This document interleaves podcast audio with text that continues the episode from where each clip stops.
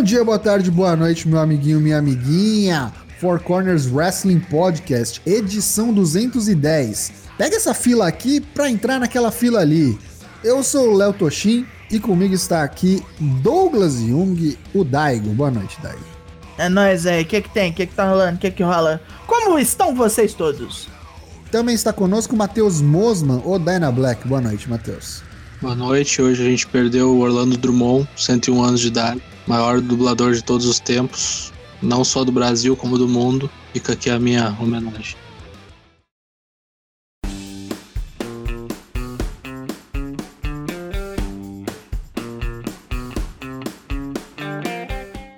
Começar falando do Four Corners Pergunta. A gente mandou aí para vocês na semana passada e vocês responderam. Daigo, conta pra gente qual era a pergunta da semana passada e o que, que o pessoal nos mandou. A pergunta da semana passada, que foi curta e grossa, qual será o futuro de Karen Cross no Raw? Talvez a gente já tenha começado a ver a manifestação deste futuro no Raw de ontem. Se você não viu, ouça o Draps. É sempre bom ouvir o Draps. Ainda mais quando Dana Black tá puto. Vamos lá? A primeira resposta é do Joe Rod. Perde o título para ser desperdiçado no Raw sem a mulher, igual o coitado do Keith Lee, que não duvido nada que seja mandado embora. Olha, ele já deu dois futuros numa resposta só. Muita gente tava comentando que talvez estivesse cumprindo aviso prévio, né? O Keith Lee no Raw de ontem. Ele falou que em duas semanas ele talvez nos diga o que aconteceu, né? Ah, se não quiser também, agora eu não quero mais também. Vai se fuder. É, agora não Muita quero. enrolação.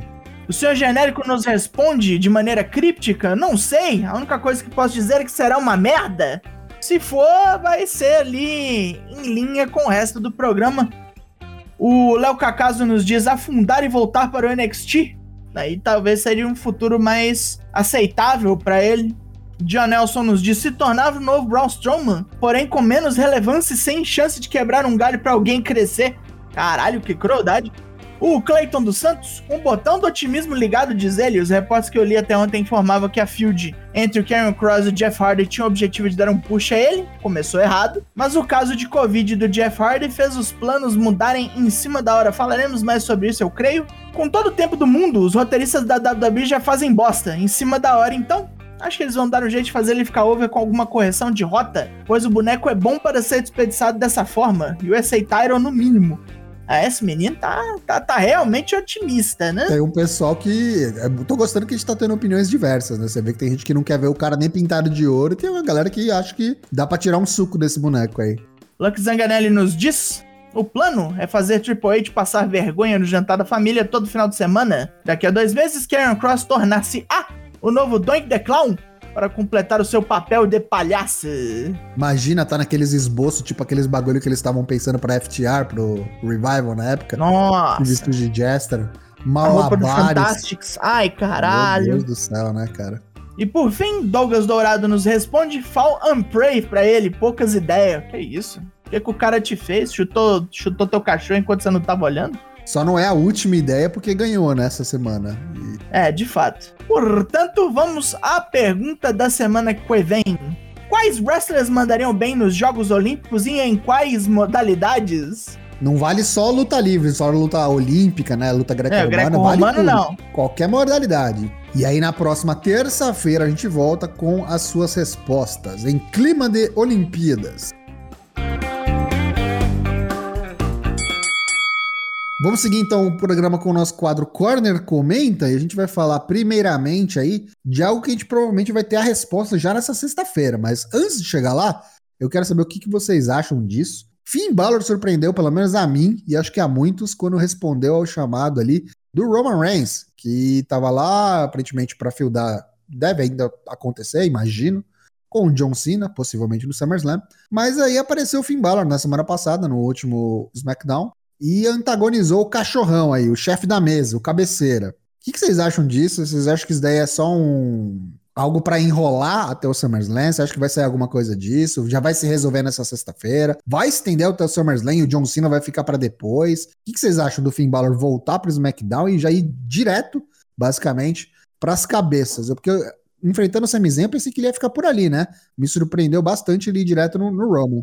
Eu acho que, tipo, tem umas duas semanas de ação aí. Tipo, o Roman vai lutar no programa pra ter um pouquinho mais de é, apelo à audiência, eu digo assim. Umas duas lutas, talvez uma tag e depois um contra um valendo o título que o Roman vai passar o carro. E aí já vai ter tempo do Cena vir e tal. Talvez Cena e Balor contra Roman e, sei lá, um dos usos ou Apollo Cruz, não sei. O que, que você acha, ô Matheus?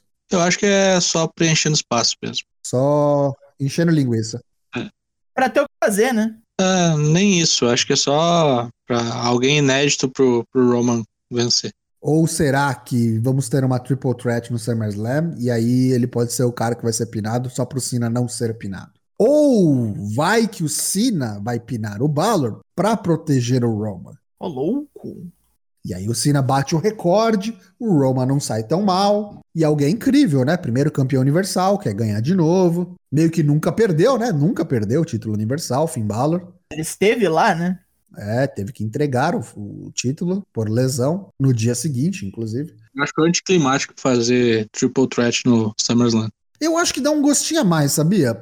Eu, eu, acho que vai ficar ruim porque já foi feito, né? Acabou de ser feito com o lance do Ed e tal, tudo mais. Então vai ficar parecer, porra, de novo isso. É porque assim, acho que tá todo mundo. Se for Roman e, e Cena, eu acho que tem pouca gente que acredita de verdade que o Cena consegue ganhar aqui. Acho que a maioria das pessoas deve estar imaginando que o Cena vem e perde pro, pro Roman e depois volta Timer, pra né? Hollywood. Né? Part-timer, igual o Goldberg, basicamente. É, tendo o fim aqui, me dá uma pulga atrás da orelha, sabe? Tipo, será que os caras não estão querendo proteger o Roman? Porque o Roman é o protegido dessa porra toda. Ele não vai perder. Pelo menos não é ele que vai uhum. ser pinado.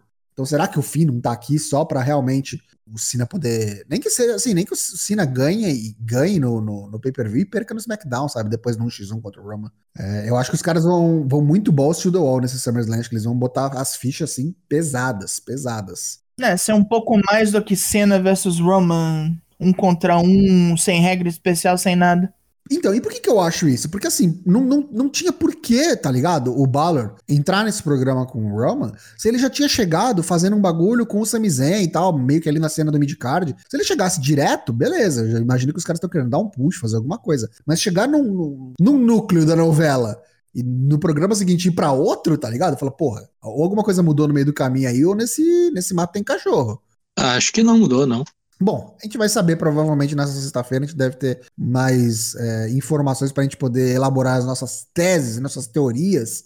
Eu acho que é o seguinte, o, nesse, no Raw da segunda-feira o Esquadrão Suicida já começou a patrocinar o, a WWE. É, né? Inclusive tem gente que já tá vendo ele. Então talvez seja até major sponsor no SummerSlam e eu acho que não é um botar três bonecos, sabe? Bom, então vamos. Esse aí foi o nosso primeiro Corner Comenta. Vamos para o nosso segundo Corner Comenta da noite, que é mais mas direto ao ponto, afinal, tivemos aí no fim de semana passado Wrestle Grand Slam. O que, que rolou de bom nesse Wrestle Grand Slam, meus amigos? Teve coisa boa, muito boa, mas o cenário foi muito estranho. Eu achei o Tokyo Dome aceso, achei um negócio muito, muito estranho. Vazio, né? Vazio e com a luz acesa. Bom, a gente teve começando o card, o King of Pro Wrestling Match, né? Com um Rambo com algemas. Que beleza, né? Coisas de Toriano. Depois de uma renca de gente passar por ali, 22 participantes. Tivemos a, o final entre o Chase Owens e o Toriano. Rolou até talco na cara e mínima coisa. Táticas de Rio. e a nossa porpeta campeã texana é também agora o rei do Pro Wrestling. Acreditem vocês. Agora ele carrega o troféuzinho. Na primeira luta efetivamente do card, a gente teve Fantasma e Taiji Shimori defendendo o título contra os super técnicos lá, né? O Rock Romero e o Ryusuke Taguchi. Ganhou o Taiji e o Fantasma. Na segunda luta do card principal, a gente teve o Desperado defendendo o seu título contra o Rob Eagles, o retornante Rob Eagles, né? E deu o Rob Eagles, venceu o Desperado e ele é o novo campeão júnior. Pela primeira vez, Rob Eagles, ele ergue o título de juniores da companhia. A terceira luta, uma Special Singles Match, Kazuchi Kokada contra Jeff Cobb. Boa luta isso aqui, viu? Muito boa. Uh, final de roll-up, né? Quem, quem diria que Kazuchi Kokada também estaria mandando carrinho de mão ali e pinando a Tadofa com técnicas de crocodilagem. Carrinho Nossa, de mão é foda. Mas assim, tirando isso, a gente vê que se recuperou, né? Se recuperou da Covid, já tá, já tá bem de novo, Okada, lutando bem.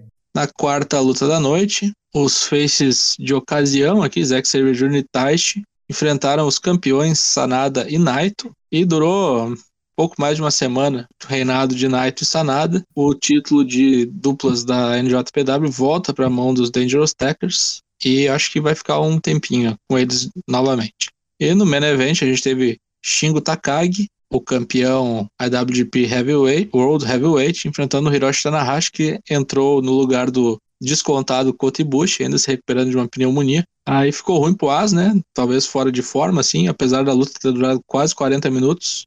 Já tivemos apresentações bem melhores de Tanahashi e do próprio Shingo Takagi no Tokyo Dome, mas o Shingo Takagi levou a melhor, pinou o As no claro, para depois as luzes se apagarem com a entrada de Evil e Dick Togo, né, para serem os próximos desafiantes aí. O desafiante é o Evil, né, mas o Dick Togo acompanha. O Evil voltou para a cena do título principal, então. Sim, senhor. Para ver como o Covid destrói as companhias. Osprey morto e Bush e pneumonia, é, bicho. Tá complicado. Enfim, depois a gente vai ter mais uma edição do, do Russell Grand Slam e voltamos a falar isso aqui ainda hoje nesse programa.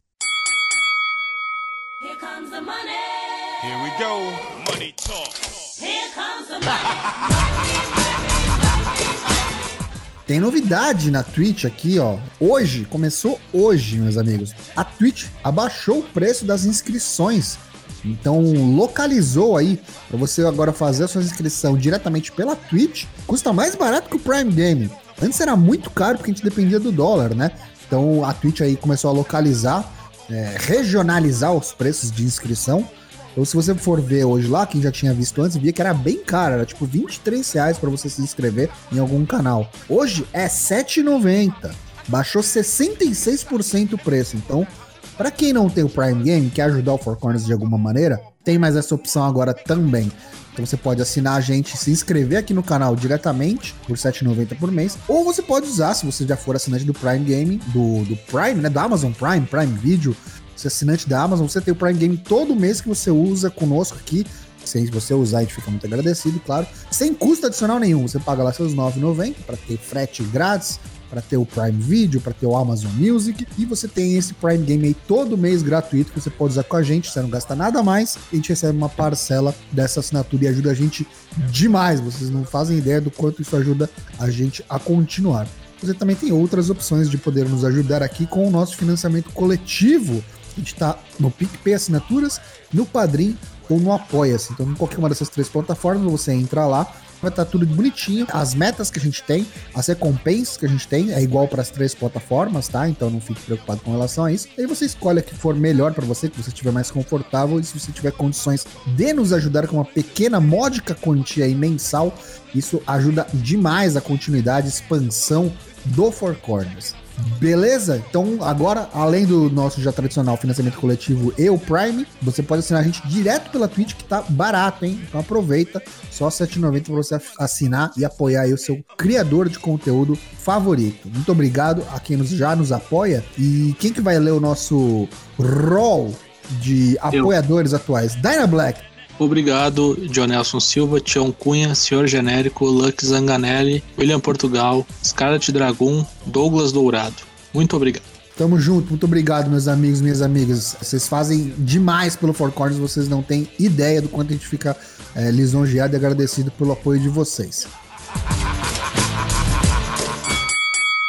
No AW, que não é o Dynamite, é o último especial de julho, Fight for the Fallen, está programado para acontecer nesta quarta-feira, dia 28, o seguinte: teremos a Elite, representada aí por Kenny Omega, os Young Bucks e os Good Brothers, enfrentando a, a, Dark Order e o Hangman Page. Vai ser o Hangman Page, o Evil Uno, o Stu Grayson e aí os Beaver Boys voltando, né? O, o John Silver e o Reynolds. Como é que é o nome dele? Esqueci? Alex, Alex Reynolds. Alex Reynolds, exatamente. Numa 10-man elimination tag. Teremos também o Rick Starks aí celebrando né, a sua vitória, a conquista do título FTW. Provavelmente vai ter o Brian Cage vindo estragar.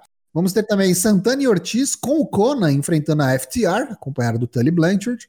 O Lance Archer, o novo IWGP United States Heavyweight Champion, vai pôr seu título já em jogo contra o Rico Léo, meus amigos. O pessoal da NJPW vindo aqui desafiar pelo belt da companhia em solo estadunidense na AEW. E no provável main event, a gente vai ter aí a surpresa, né? Eu, pelo menos, fiquei surpreso no anúncio da semana passada. Inclusive, a gente vai falar dele novamente aqui nesse programa. O Nick Gage, a lenda do hardcore, vai ser o desafiante do capítulo 2 dos cinco trabalhos de Jericho, numa No Rules match. E não é o Chris Jericho normal, é o Painmaker Chris Jericho. Aquele lá que foi pro Japão. De chapeuzinho, spike e maquiagem. Exatamente, é o Kefka, né? Tudo isso quarta-feira, dia 28 de julho aí no AEW, que não é o Dynamite. Fight for the Fallen. Agora vamos fazer o quê? Vamos, vamos dar vocês notícias em nossa sessão cujo nome é Tiro Rápido! Uh! Infelizmente, o primeiro tiro rápido é uma notícia triste. Morreu o Braço de Plata, o Super Pork, José Luiz Alvarado Nieves, um lutador aí famoso no México. Todos os filhos dele são lutadores. Inclusive, ele é o pai do Psycho Clown e do Máximo. O Golden Magic, que é agora o Octagon Jr., a Munheca de Plata e a Goya Kong. O cara, infelizmente, teve um infarto aí, informado pelo Psycho Clown. É triste que a família seja confortada neste momento ruim. 58 anos, né? Um dos caras mais carismáticos do, da luta livre mexicana. Um dos caras que já tinha rolado até um, um crossover, né? Ele apareceu em várias promotions americanas durante a carreira. Neste fim de semana rolou aí o Homecoming, pay-per-view da GCW em dois dias, parte 1, parte 2, sábado e domingo. E a gente teve é, uma grande surpresa. O Matt Cardona, que todo mundo achou que ia morrer, porque ia enfrentar o Nick Gage numa hardcore match aí, uma death match, é, ganhou, meus amigos. Ganhou o título, sangrou feito um porco. E a reação do público foi mais surpresa ainda, né? Porque não sei se o pessoal gostou muito, não. Rolou um tratamento Carlinhos Brown no Rock in Rio aí, né? Tomou garrafada, tomou papelada, tomou tudo. Tudo que os caras tinham na mão tacaram nele. Parabéns aí pro Matt Cardona que tá se reinventando e se reencontrando aí no mundo do wrestling, mesmo após tantos anos, né, de WWE, leal à WWE. Eu fico feliz por ele. Primeiro combate do SummerSlam anunciado. Ontem no Raw tivemos a confirmação da Triple Threat Match envolvendo Nick Almost Superhero, Nick Ash, contra Rhea Ripley contra Charlotte Flair, valendo o título feminino do Raw. Né? Foi anunciado ontem por Sonya Deville, então está confirmado. Triple Threat no SummerSlam no dia 21 de agosto, sabadão já foi confirmado um dos combates do AEW Homecoming, também vai, vai utilizar este nome aí que é manjado. O Miro vai botar o seu TNT Championship na reta contra Lee Johnson da Nightmare Family. Foi escolhido pelo cara que ganhou o, o, o torneio lá do AEW Elite GM, aquele joguinho de celular. O James Darnell ganhou e escolheu o Miro veio, falou as gomas, falou: pode vir, meu filho. Seu oponente foi escolhido pelos fãs e o próximo vai ser escolhido por Deus. Continua esse papinho cristão bizarro do Miro aí. Provavelmente vai continuar ganhando aqui, mas esperamos que pelo menos seja uma boa luta. Possível retorno da WWE à Arábia Saudita, estimado para 21 de outubro, né? É o papinho que rola aí, 21 de outubro. Nas outras vezes também foi em outubro, né? O Crown Deal. Então, vamos ver como é que vai, vão estar as restrições no mundo árabe lá pra, devido à pandemia. Mas rola o papinho de que dia 21 de outubro o dinheiro sangrento volta a casa na WWE. E ó, notícia interessante aí para quem curte acompanhar a, o AW Dynamite no Space, né? Legalmente aqui no Brasil, porque o que acontece? Foi recentemente anunciado pela, pela Space que o AW Dynamite, que antes passava com uma semana de, de, de, delay, né? Agora vai ter um atraso de somente três dias, ou seja, vai passar o programa da semana. Passou quarta-feira lá no, no, nos Estados Unidos, no sábado, que é quando passa aqui no Brasil, já vai passar esse episódio da semana. Então, quem quiser segurar a onda aí até o sabadão para assistir, já vai ter menos aí chance de tomar um spoiler, vai estar tá menos atrasado. É uma boa notícia ver que o pessoal tá, tá se empenhando para trazer o, o, produto de maneira mais correta, vamos dizer assim. Espero que isso seja reflexo de bons números da audiência. Como o vindouro programa Rampage está prestes a estrear, mais algumas duas semanas e ele estará entre nós, o Dave Meltzer falou que a EW está aí começando a fazer aí agitações para vender o produto para mais canais, para mais países. Vai levar para o Canadá e para o Reino Unido. E o Reino Unido ainda nem tem um lance de TV com a EW, só passa pela Fight TV E não só isso, além do Canadá e do Reino Unido, pode vir aqui para o Brasil, para o resto da América do Sul, para a Índia, para o resto da Europa, Alemanha, Itália, França e até mesmo parte da África. O Tony Khan está jogando para todo lado. Super Junior Tag League já tem as suas seis duplas anunciadas, né? O torneio de todos contra todos, pontos corridos, que começa no dia 7 de agosto e vai até o dia 17, se a pandemia assim permitir, né? Pois o Japão está com problemas seríssimos em relação ao Covid. Bom, a gente vai ter o Rob Eagles formando dupla com o Tiger Mask 4, quem diria. Temos o Ryusuke Taguchi com o Master Wato, Shoyo, Roppongi 3K, Desperado e Kanemaru, Taiji Shimori e Fantasma, os atuais campeões, e Gedo e Dick Togo, a dupla do NSS. Meu Deus do céu, né? Super Júnior, né? e falando em anúncios, também já tivemos o anúncio de que no Wrestle Grand Slam no MetLife Dome em Saitama, que ocorre no dia 4 e 5 de setembro. Teremos o título junior agora nas mãos de Rob Eagles, defendido contra um retornante Hiromu Takahashi. Teremos aqui também um triple threat com o título de duplas, né? Os Dangerous Tackers, os faces da casa que defendem contra Tetsuya Naito e Sanada, que fazem uma espécie de revanche, e contra Goto e Yoshihashi, que são campeões Never Trios há um um bom tempo, agora atuando também como dupla. Lembrando que aqui não é modo Never, pois é modo IWGP duplas, então não vai dar pro Goto. Pobre tá Goto. pra ser pinado, né? Ou ele ou Yoshihashi, né?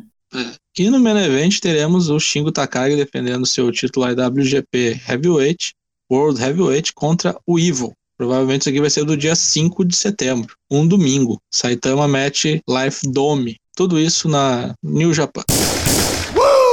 A WWE formou uma parceria com a Blumhouse Media para fazer uma série de TV sobre o julgamento dos esteroides de 1994 chamada Os Estados Unidos da América contra Vince McMahon. Vamos ver a farofa que vai sair disso aí, scriptado, dramatizado, com atores. Puta merda. Imagina, uma série dos Estados Unidos contra Vince McMahon, produzido por Vince McMahon, né? Imagina.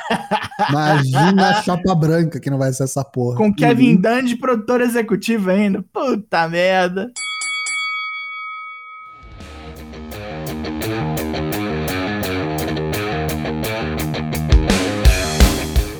Queria agradecer a todo mundo que compareceu aqui nessa noite de terça-feira, dia 27 de julho, e lembrar a todos que a gente está aqui ao vivo toda terça e quinta-feira, sem cortes, a partir das 8 da noite, twitch.tv barra CWP. Os episódios do podcast saem toda quarta-feira no Spotify, no Apple Podcasts, no Deezer, ou você assina aí o nosso feed no seu aplicativo de podcast preferido e não perde nenhum. A gente está também nas redes sociais, no Twitter, no Instagram e no Facebook. E claro, a gente está no Discord, que é o nosso canal principal, onde toma caminhão de link, onde tem chat exclusivo para os apoiadores, que a gente fez, inclusive, nesse último domingo, a nossa segunda live exclusiva para apoiadores foi muito legal. Mandar um salve para todos os nossos apoiadores novamente. Então cola lá no Discord, se você não tá lá, você tá marcando toca. discord.io barra ForceCWP.